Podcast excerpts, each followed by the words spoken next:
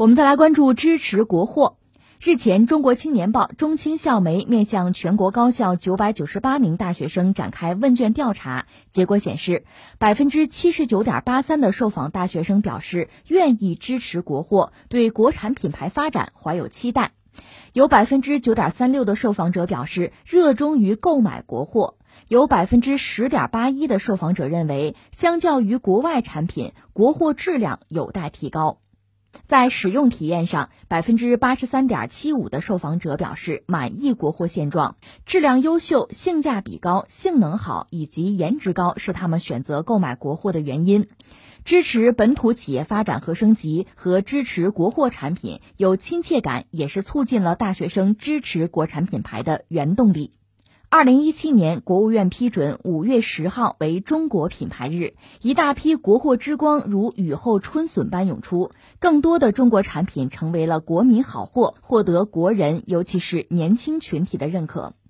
阿里研究院发布的《二零二零中国消费品牌发展报告》显示，过去一年，中国人购物车里的商品超八成是国货，购买新锐国货品牌的消费者当中，超过半数是九五后。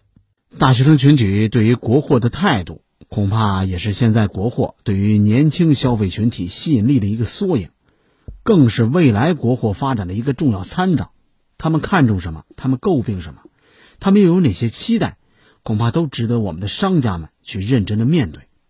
说到这儿呢，我们不妨把时间退回到二十年前，不知道收音机前的您眼里的国货当时是什么样子？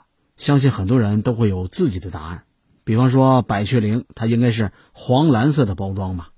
冬天出门的时候怕冻着脸，拧开盖抹上一抹。马应龙是咱们国家知名的医药老字号，主打产品那是痔疮膏。回力运动鞋再配上一个搪瓷缸子，再来一个军绿色的背包，要多大就有多大。用现在的话来说，那就是当年大街上最靓的那个仔。后来呢？国货在人们心目当中慢慢的变了模样，有的不再经久耐用，有的是越来越陈旧，越来越土气，甚至有一些中国制造都成了价廉的象征，质量更是很难得到保证，跟时尚更是沾不上一点边儿。在那个时候，一提到国货，很多人都是直摇头，它直接带来的后果，那就是经济条件更好的消费者开始热衷于追求洋品牌。这里边不仅有追求潮流啊、追求时尚的原因，也有对产品质量的考量。什么德国汽车、日本家电，再到洋品牌的奶粉，它之所以在特定的时代风靡一时，自然有它的道理。这里边有崇洋媚外的原因，但是也不全是，也不是所有人都觉得外国的月亮总比中国的圆。那经过几十年的发展，我们的国货直面全球化的挑战，还有竞争，不断来完善产品质量，占据市场的份额可以说是越来越大。在价格低廉之外，我们终于有了物美的新标签。不仅是咱们中国人啊乐意购买，在发达国家的市场上也有了重要的一席之地，甚至还成了性价比的代名词。原本那些遗忘在角落里的国货，又重新火了起来。刚才主持人提到了几个调查数据，不知道大家有没有注意到？我再简单重复几下，这几个数字其实很能说明问题。比方说，大学生提到的质量优秀，它占比是百分之五十二点六；性价比高，百分之四十八点六五；还有一个性能好，占到了百分之四十五点七四；那最后一个颜值高，百分之三十一点七。这都是消费者选择国货的几大原因。可以说，这些对于现在的国货来说，这是没有加冕的荣耀，更是最现实的肯定。那除了年轻人的口碑，还有现实数据的支撑。我也注意到，就在前段时间，有一份报告，《二零二零年中国消费品牌发展报告》是刚刚发布。这里边分析说呢，说国货崛起正当时，在数字赋能、绿色发展、国货创新。还有扶贫助农、助力实体的政策引领之下，我们中国的消费品牌还有品质实现了共举。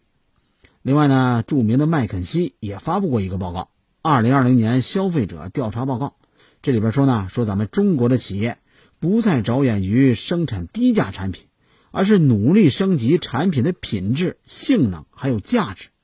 说到这儿呢，咱们不妨再来细数几个知名品牌，比方说李宁，在二零一八年，他是三次踏上了顶级时装周的秀场，显眼的汉字，还有黄红色的配色，加上浓厚的中国风设计，让李宁的旧形象被打破了。在美妆领域，完美日记，还有玛丽黛佳等等等等，他都已经收获了不少年轻人的追捧，也被美妆博主们称为“国货之光”。还有一个咱们刚才提到的百雀羚，人家也紧跟步伐啊，实现了年轻化的转变，尤其是跟故宫文创一块开启了跨界营销，实现了完美转型。当然了，还有我们熟知的飞跃，还有回力等等国产鞋，也在不断的刷新了我们的认知。那些大伙儿曾经瞧不上的国货，现在有的时候你连抢都抢不到。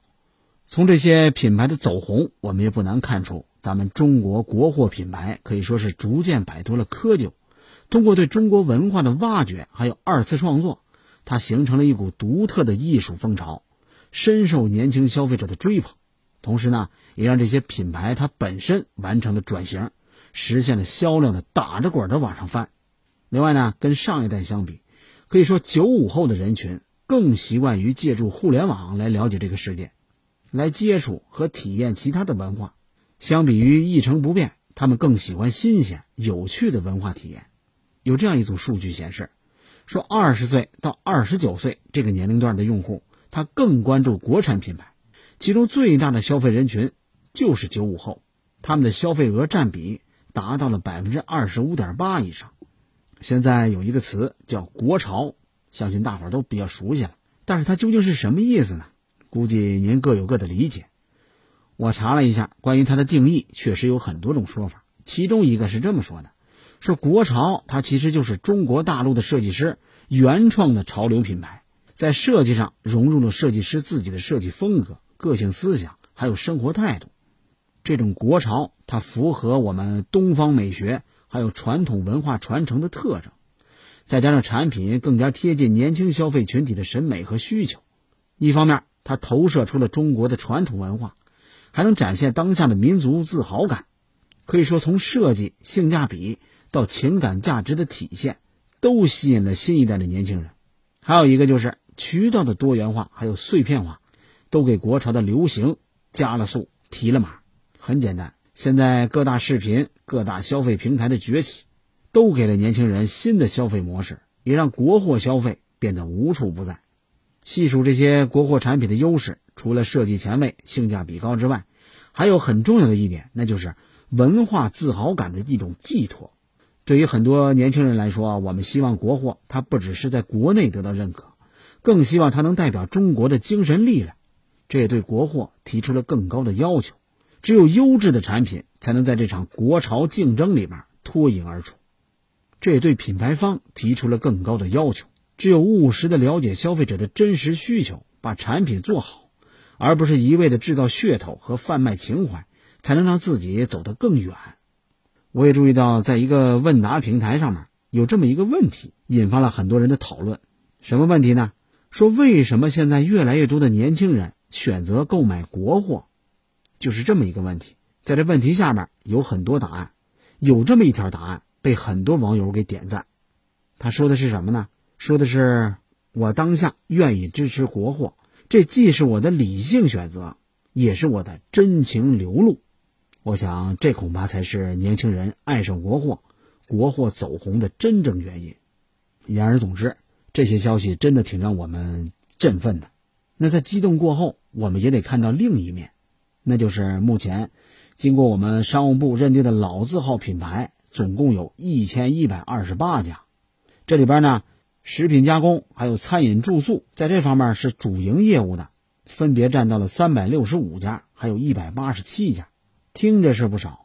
但是我们这些中华老字号们，平均的年龄都在一百四十多岁了，这里边只有百分之十在蓬勃发展，百分之四十能够达到盈亏平衡，剩下的百分之五十都是在惨淡经营，或者说是持续着亏损的状态。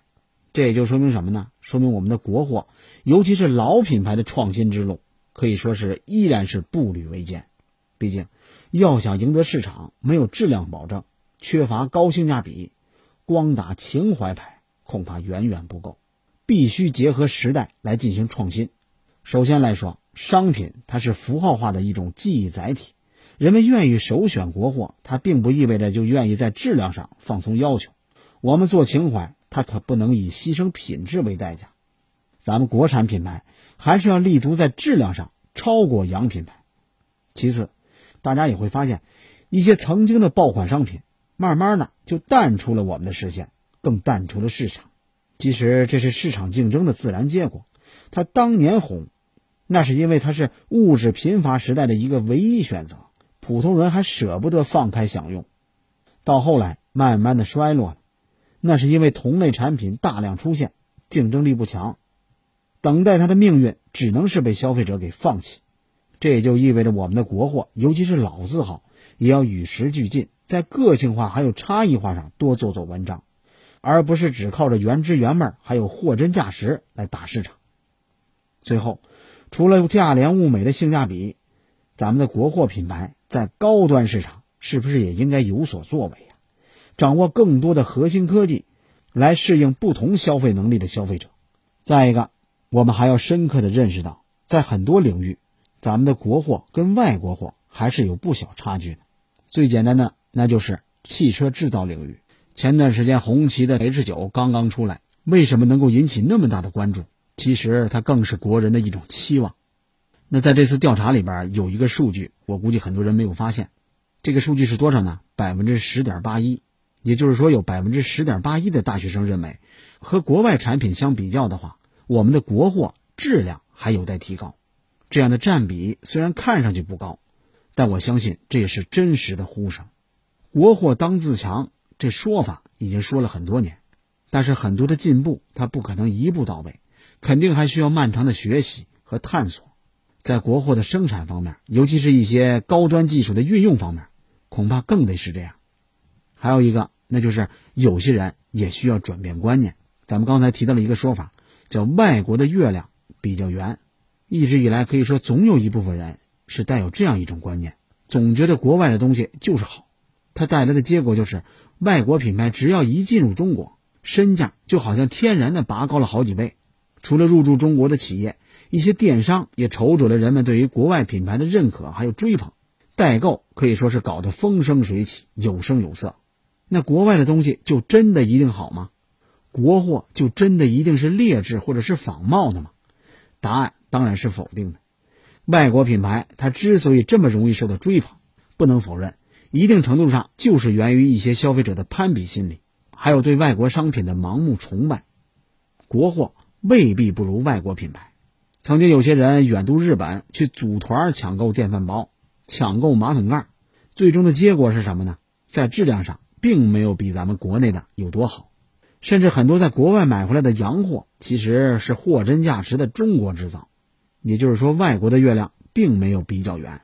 很多时候，并不是我们的国货不好，而是我们的消费观念也需要及时的来更新，来与时俱进。洋货就一定是好货，这种消费观念需要我们尽快的来转变，需要我们来增强我们的国货自信，让更多的人爱上中国品牌，爱上中国制造。说到这儿，也让我想起了袁隆平院士，这位被授予共和国勋章的专家。他曾经说过一句话：“我们不能躺在功劳簿上睡大觉，要继续努力，继续攀高峰。”那对于我们的国货取得的成绩、取得的荣耀、取得的肯定来说，我想也是一样的。八成大学生愿意支持国货，它就是眼下的一点小成绩。对于有关方面来说，我们可不能满足于这点小小的肯定跟荣耀，更应该把它当成一种继续前进的动力，把我们的品牌意识，把我们的工匠精神。把我们的民族品格融入到我们的国货生产跟创新里边，不断的来提升我们的内在价值，最终打造出经得起市场检验的持久的中国品牌。